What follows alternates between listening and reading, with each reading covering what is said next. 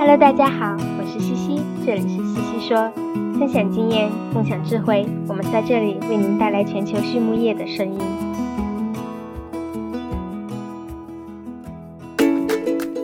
感谢西西说的合作伙伴们：美国达农威公司，值得信赖的营养与健康专家；海纳川生物，微生态制剂领跑者，利用生物科技创造崭新价值。优宝生物、三和药业让健康养殖更简单。隆昌动宝十七年专注研制天然提取添加剂，引领畜牧业节能优产。APC 血浆蛋白全球领导者，帮助动物茁壮成长。大地汉克二十九年专注为动物提供美味与健康。里兰动宝让食品和伴侣动物不断丰富我们的生活。禾本生物专业酶制剂全球供应商。深耕生物发酵技术二十年，康德全包膜凝聚未来，凝聚更多力量，释放更多能量。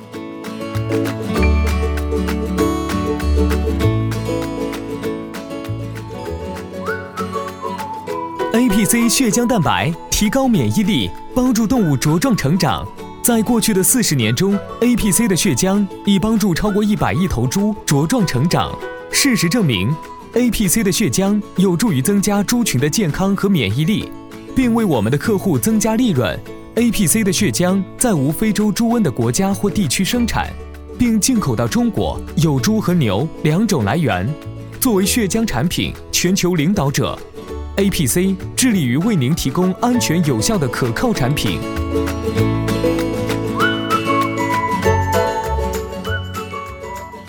Hello，大家好，我是西西。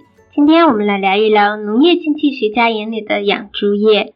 国内的朋友过去几年经历了猪价的大起大跌，整个行业的起起伏伏，是不是时常在思考我们如何从更大的格局上去看待行业的变化呢？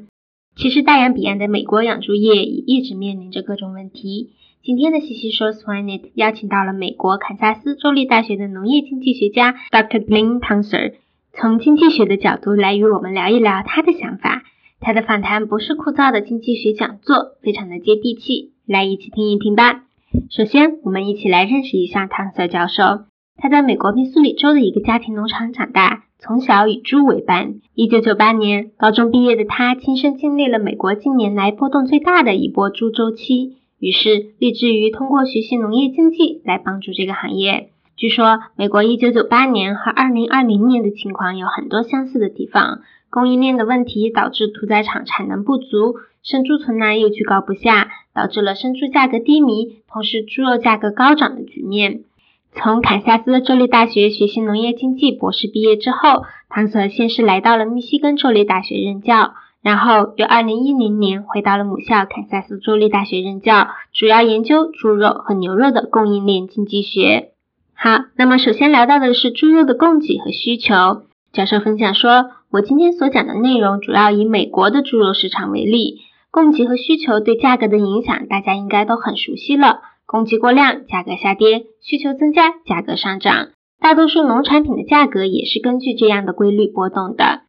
那我们对于供给的关系其实研究的比较透彻，但是对于需求关系则没有那么深入。供给是比较好判断的，可以依靠着政府农业部门发布的准确、透明、及时、全面的存栏数据来分析。但是消费者的需求很难判断，不是一两个数字就能帮我们预测的。在我们这个行业啊，无论是养猪场、饲料厂、屠宰场、加工厂还是零售，最终都是要消费者买单的。所以搞清楚需求是很重要的一步。需求其实分为三个渠道。对外出口、国内零售和国内的批发。举个例子，我们在美国爱荷华州养的猪，可能最终出口去了中国，成为某个家庭餐桌上的红烧肉；可能成为了纽约一个妈妈去零售超市买的五花肉；又可能是我们学校食堂批发的培根。那为啥需求很难预测呢？因为决定需求的这三驾马车跑得不一样快，而且是随时变化的。买不买美国猪肉是中国政府和企业说了算，具体买多少没人知道。新冠疫情一来，封城隔离，也没人去餐厅去食堂，要批发多少猪肉呢？也没人知道。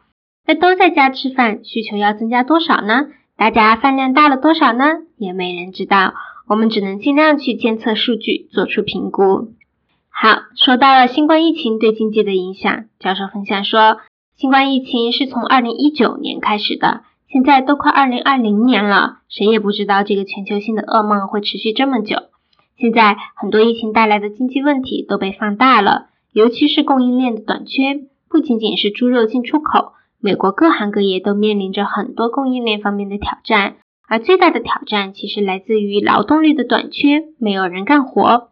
首先是海运的货轮和港口，我每周啊都会收到一份卫星地图报告，显示美国西海岸的港口有多少轮船排队等着卸货。那港口的工人短缺已经是一个长期性的问题了，新冠疫情又加剧了这个问题。每天有成千上万个集装箱从亚洲运来美国，但是却没有工人从港口卸货，货轮只能在海上排队。像沃尔玛这种大型企业，甚至都宁愿用小船高价运货，只要能动起来，多少钱都愿意出。这就造成了运输行业的内卷，运输费用居高不下，后果是啥呢？小企业就遭了殃。接着是货运的卡车，别以为港口卸完货，东西就能顺利送达了，很可能因为没有卡车司机运送货柜，还得等上一段时间。现在整个北美都很缺卡车司机，新冠疫情又使得情况更加糟糕。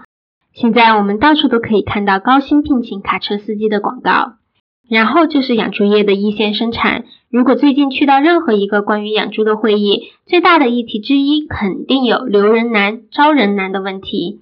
各个企业的研发团队都有很好的技术来解决生产上的具体问题，但是呢，如果养猪的一线员工少了，都是白忙活。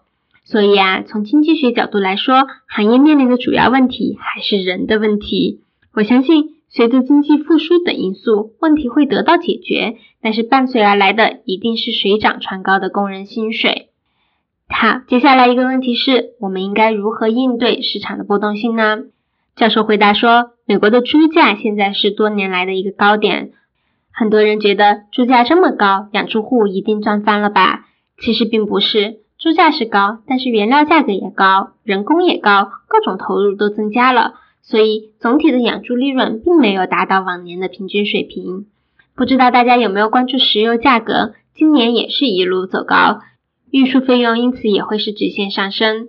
这些因素都直接导致了我们现在所看到的通货膨胀问题。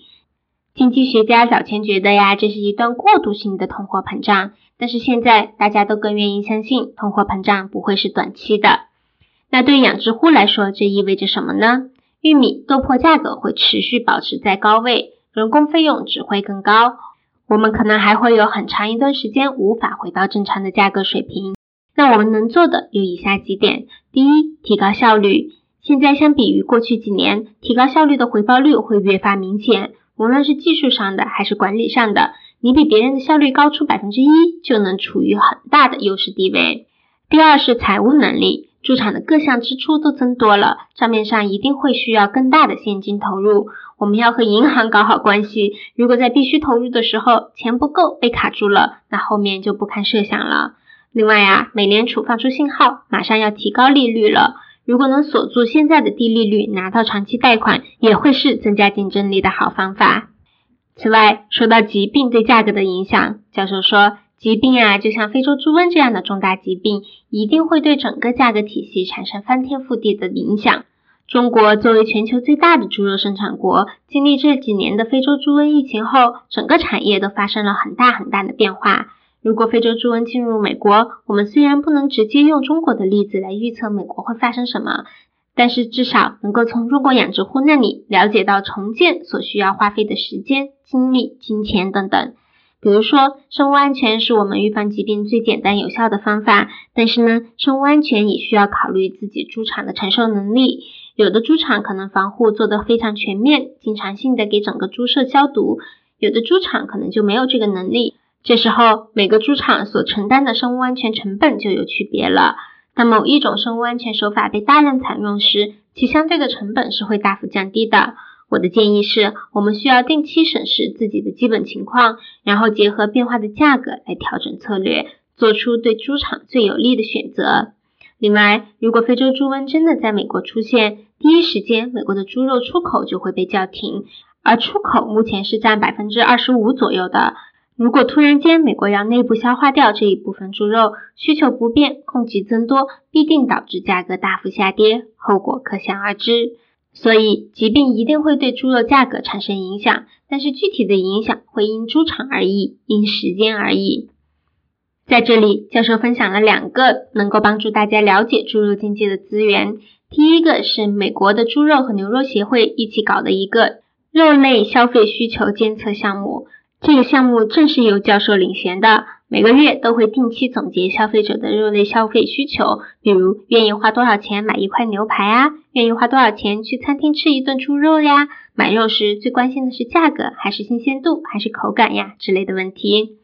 第二个资源是爱荷华州立大学 Dr. Lee Schott 教授的各种资源，他曾经是汤瑟教授的博士生，现在已经是美国最出色的农业经济学家之一了。他专门研究猪肉行业，他的网站上有很多干货满满的报告，大家可以去看一看。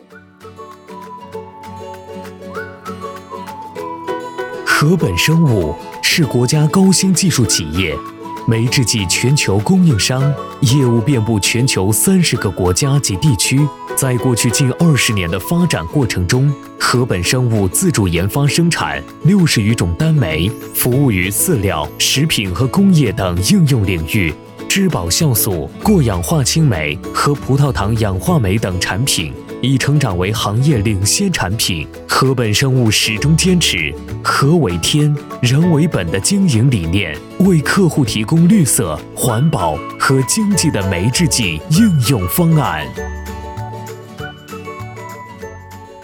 好，在采访的最后，教授分享了他最喜欢的书籍。他推荐的专业信息来源就是上面提到的两个网站。他喜欢的这本非专业书籍叫做《Grow the Pie》，做大蛋糕。他说啊，有的人总是觉得别人抢了他们的蛋糕，其实，在全球化的今天，我们可以一起把蛋糕做大，一起分享，而不是抢个你死我活。大家要摒弃前嫌，才能共同富裕。